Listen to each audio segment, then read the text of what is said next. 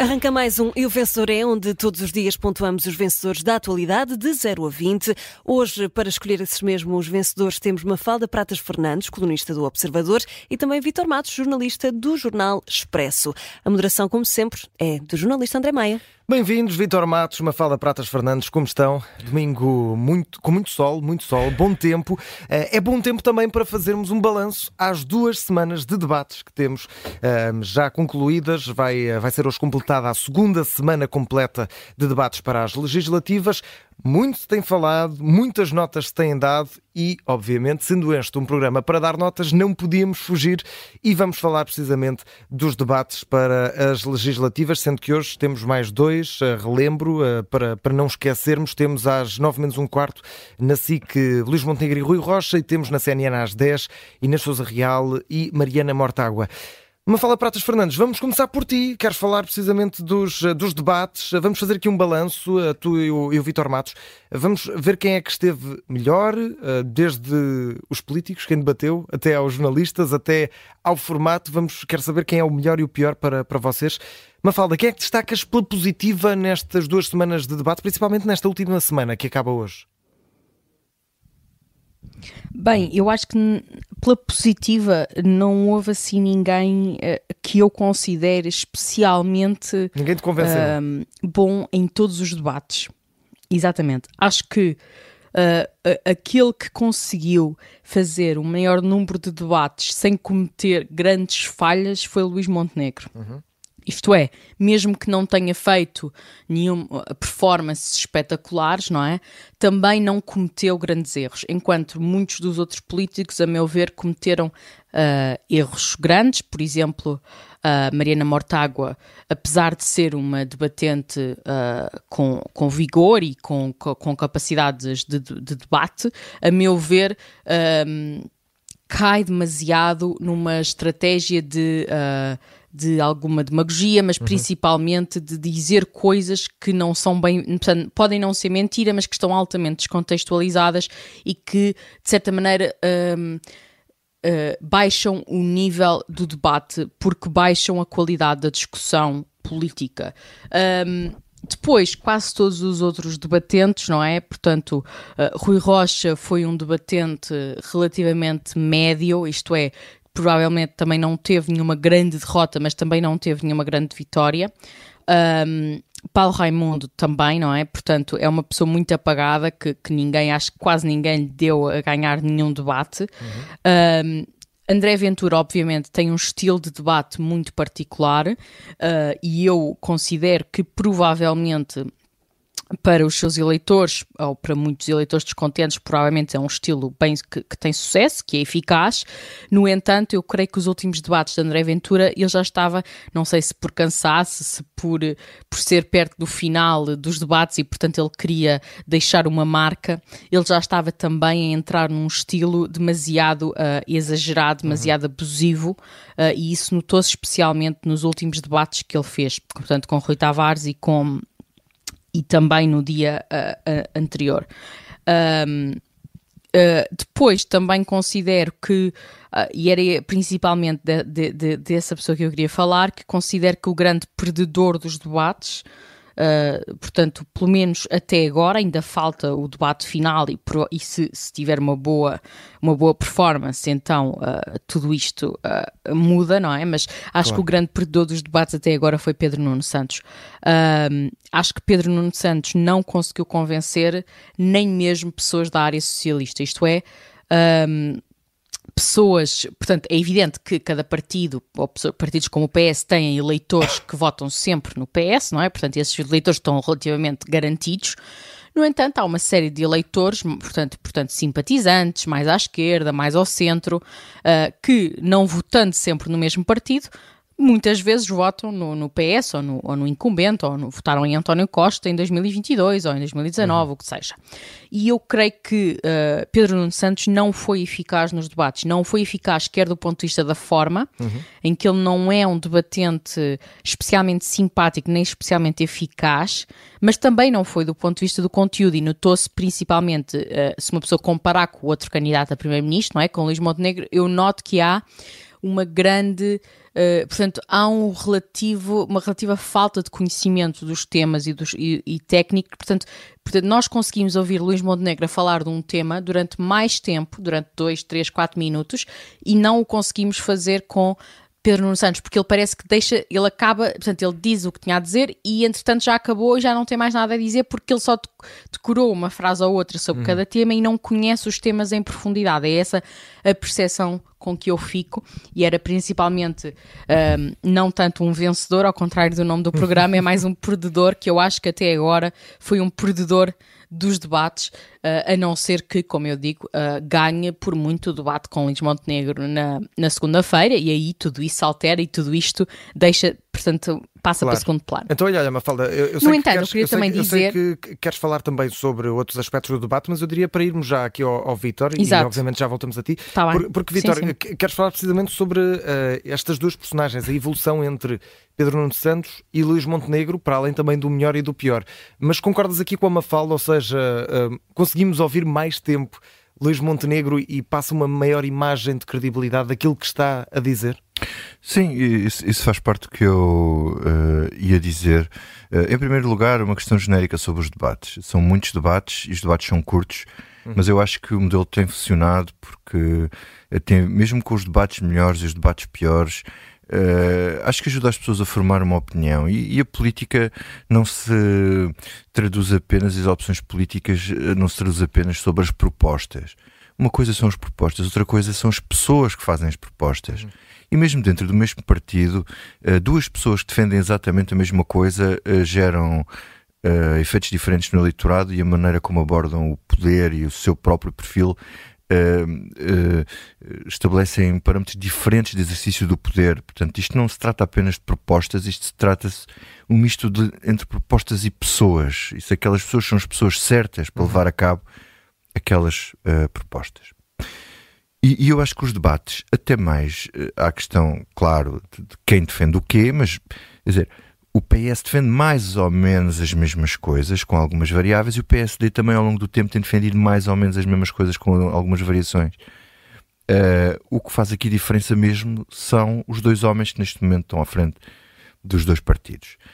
Uh, eu, eu, concordo genericamente com, com, com o que disse a Mafalda. A Mafalda. Uh, acho, acho que Luís Montenegro beneficia de, de, de, uma coisa que é já estar na liderança do partido há algum tempo e estar mais consolidado ponto de vista das ideias e do estudo, digamos uhum. assim, daquilo que quer fazer. Quando Pedro Nuno Santos foi um bocado apanhado em contrapé, ele estava à espera de ter mais uns dois anos para, fazer, para, para, se documentar.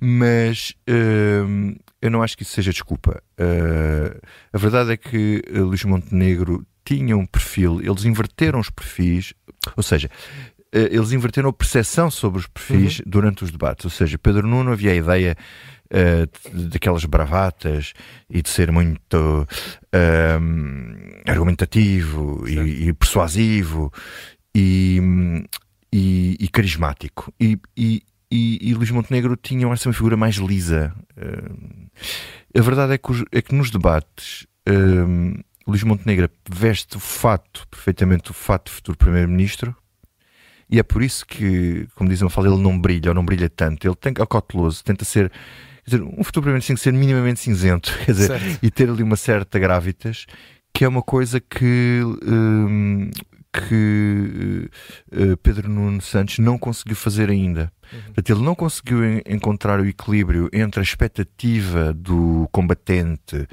e do, e do, e do político puro que defende as coisas até ao fim com uh, uh, aquilo que, enfim, que seria um dos seus pontos fracos, que é a responsabilidade e capacidade política para suportar um, um governo. Certo. Vitor, eh, eu já, já te vou pedir a nota também, Sim. e obviamente há uma falda, há uma falda Pratas Fernandes também.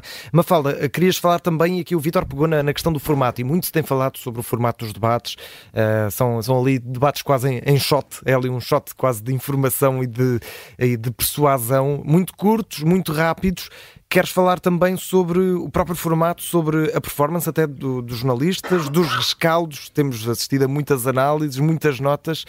Um, tem, tem estado também a ser feito um bom trabalho nesse sentido, na tua opinião? Olha, não, acho que não. Eu acho que, portanto, ao contrário do que tenho ouvido, eu acho que o tempo dos debates não é o problema. Eu concordo que, eh, tendo em conta o número de partidos e, portanto, o número de debates, simplesmente não é fazível e não é interessante para as pessoas estar a ouvir cada, portanto, 20 debates de uma hora cada debate. Isso é, é, é, é completamente impossível, não é? Portanto, é. Uh, não, não, não, é, não é comportável. E até porque os próprios políticos acabam por se repetir muito, uhum. não é? Portanto, eu vi muitos dos debates, eu vi a maioria dos debates, e quer dizer, mesmo os debates já sendo tão curtos e falando eles, portanto, 15 minutos, eu já os ouvia dizer muitas vezes a mesma coisa. Portanto, agora uhum. imaginemos se fosse uma hora, não é? Portanto, estávamos sempre quase a ouvir o mesmo debate. Forma, é? e, são muito, e são muito vistos. Exatamente, exatamente. Eu acho que Exatamente, e eu acho que isso é importante. Eu acho que os debates. Uh, portanto, é evidente que se houvesse menos partidos, se houvesse quatro, cinco partidos como houve durante a maior parte da democracia portuguesa, seria possível fazer debates mais longos e menos debates. Uhum. E isso, obviamente, também daria mais audiência a esses debates. Agora, tendo em conta o número atual de partidos, eu creio que este tempo é o tempo adequado, ao contrário do que muita gente tem dito. Eu acho que este é o tempo adequado porque é preciso equilibrar, uh, portanto, ter o máximo de pessoas a ouvir e manter algum interesse uh, naquilo que é dito. Agora, o que é que eu considero que não está a ser bem feito? Por um lado, a moderação dos debates, eu acho que uh, é evidente que houve pessoas a moderar mais, portanto, melhor do que outros, não é?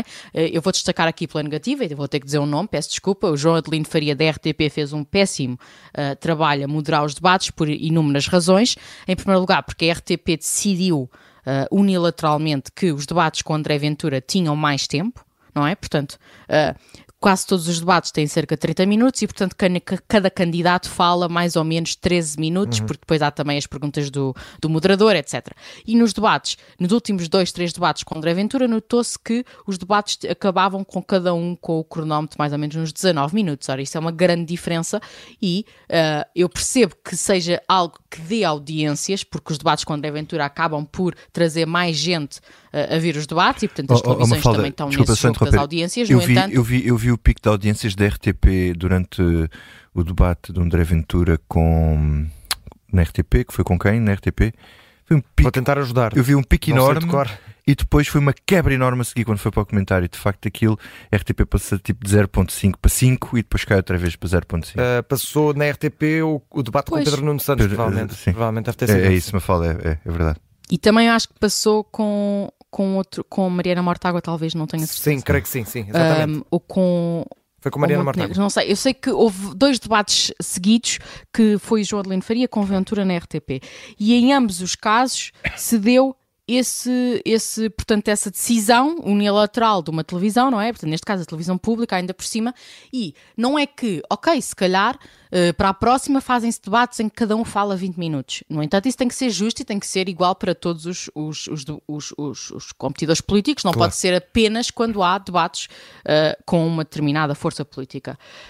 Um, e mais do que isso também, eu acho que, uh, portanto, no caso, por exemplo, do João de Lenfania, isso acontece, mas também acontece com outros moderadores. Uh, querem se impor demasiado no debate e não deixam que o debate ocorra. O que é que é um debate? Um debate não é portanto, o moderador estar no centro e ir entrevistando alternativamente, alternadamente cada, cada figura. Um, para um debate correr bem, sim, é preciso perguntas, mas também é preciso deixar que os próprios uh, uh, debatentes debatam entre si, discutam entre si. Que eles engrenem uh, e, claro, e o é moderador deve moderar. O moderar. e tudo mais.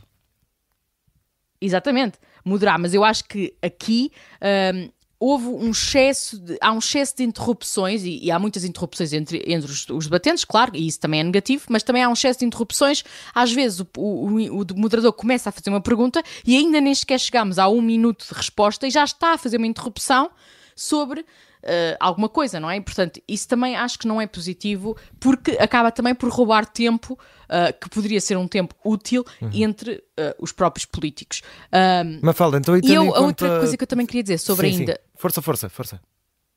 Sobre ainda.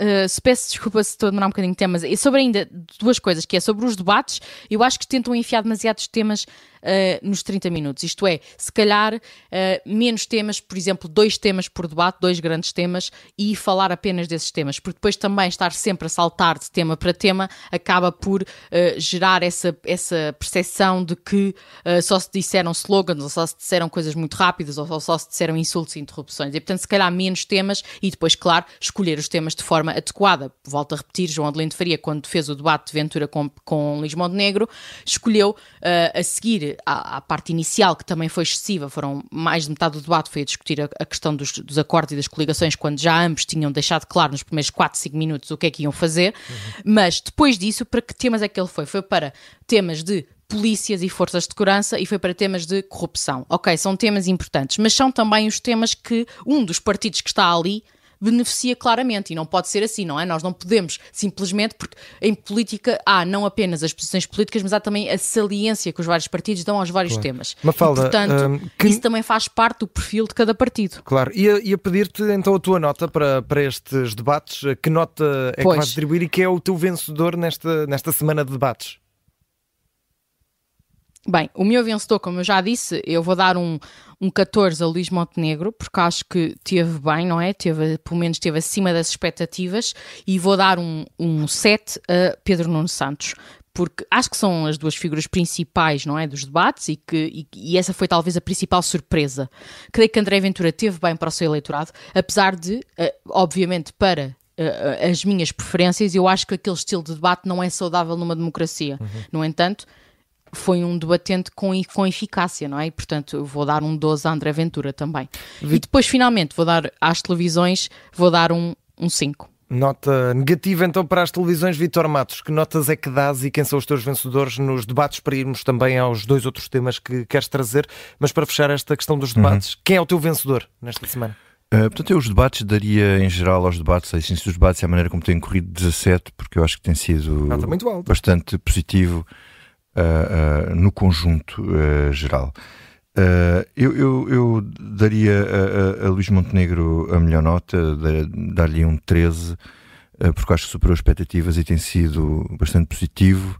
10 a Pedro Nuno Santos, que acho que ele tem, foi devagarinho evoluindo e ele tem-se mantido ali assim, assim, não tem sido quer dizer, não tem perdido os debates, mas, mas também não tem ganho, portanto está ali, vamos ver como é que ele sai na, na segunda-feira. E uh, a figura mais marcante dos debates é evidentemente André Ventura, mas eu acho que a, uh, o critério não deve ser apenas a eficácia para os eleitores, porque senão valia tudo. E uh, André Ventura, a estratégia dele é vale tudo, valem mentiras, valem manipulações, valem. portanto, eu, eu acho que quando se atropelam as regras, o resultado é negativo e, portanto, eu não posso dar uma nota positiva a André Ventura porque a forma como ele debate e apresenta as coisas uh, contraria as regras mais básicas, não é só da democracia, também da, da educação e da urbanidade, e portanto isso não pode ter uh, uma nota uh, positiva, portanto eu dou-lhe 5. Vamos aos outros dois temas uh, para fechar e fechamos contigo, Vitor. Uh, queres falar também? E temos uh, quatro minutinhos mais hum, ou menos. Sim, Vamos aqui dividir. Aqui. Vamos começar com os efeitos do, do caso da Madeira, da alegada, o caso da alegada corrupção na Madeira, sendo que hoje tivemos queixas também da Associação Sindical de Juízes Portugueses, que ia chamar de manobras impróprias àquele que, que, se tem dito sobre o, juiz de instrução. Achas que isto pode ter aqui um efeito também nesta, nesta campanha? Olha, eu acho que isto já está a ter efeito na campanha, mas eu acho que é um assunto demasiado complexo para se estar aqui a, a ver as coisas de preto e branco. Uh, o que é que nós vimos aqui? Vimos uma operação com um enorme aparato. A segunda operação que deitou abaixo um, um governo, aliás, o Pedro Nuno Santos até disse uma coisa, este debate que é fez caíram dois governos, o que não é brincadeira, não é mesmo brincadeira. Uh, depois um juiz teve 21 dias para ouvir os arguídos. Não deixa de ser curioso que um dos arguídos teve tido 21 dias como se safou, entre aspas. Veio dizer que não houve problema porque os 21 certo. dias serviram para esclarecer o juiz. Uh, depois a PGR faz um comunicado a criticar o juiz. Uh, os políticos estão todos de acordo em haver um consenso para a justiça, portanto, eu acho que se houver um consenso também não vai haver nenhuma decisão de fundo. Portanto, tem que ser um consenso. Acho que sem única hipótese haver PS, PSD e, e, e, de resto não estou a ver. E acho que há margem, tem que haver margem. Isto é daquelas coisas que não há, não foi uma ideologia por, por, trás, por trás disto. É mais uma questão de bom senso e saber enfim, decidir. Duvido. Acho que deve haver condições para haver esta, este acordo, que já falhou desde Marco Mendes e José Sócrates. Certo. Um, depois, a Associação dos Juízes entra em guerra com o PGR. O PS quer clarificar a hierarquia do Ministério Público, mas o PSD não quer legislar a quente. Ou seja, no fundo, no fim de contas, é o Ventura que vem dizer que o PS e o PSD estão feitos para proteger os poderosos e os amigos. Isto vai sempre dar ao Ventura e ao crescimento do Ventura. Uh, uh, a verdade, eu não consigo dizer quem, quem tem razão nisto. Uh, Mas consegues dar um vencedor nisto? Uh, não, não consigo dar um vencedor. Eu vou dar um 10 à justiça porque eu não sei para quem. Porque há uns que.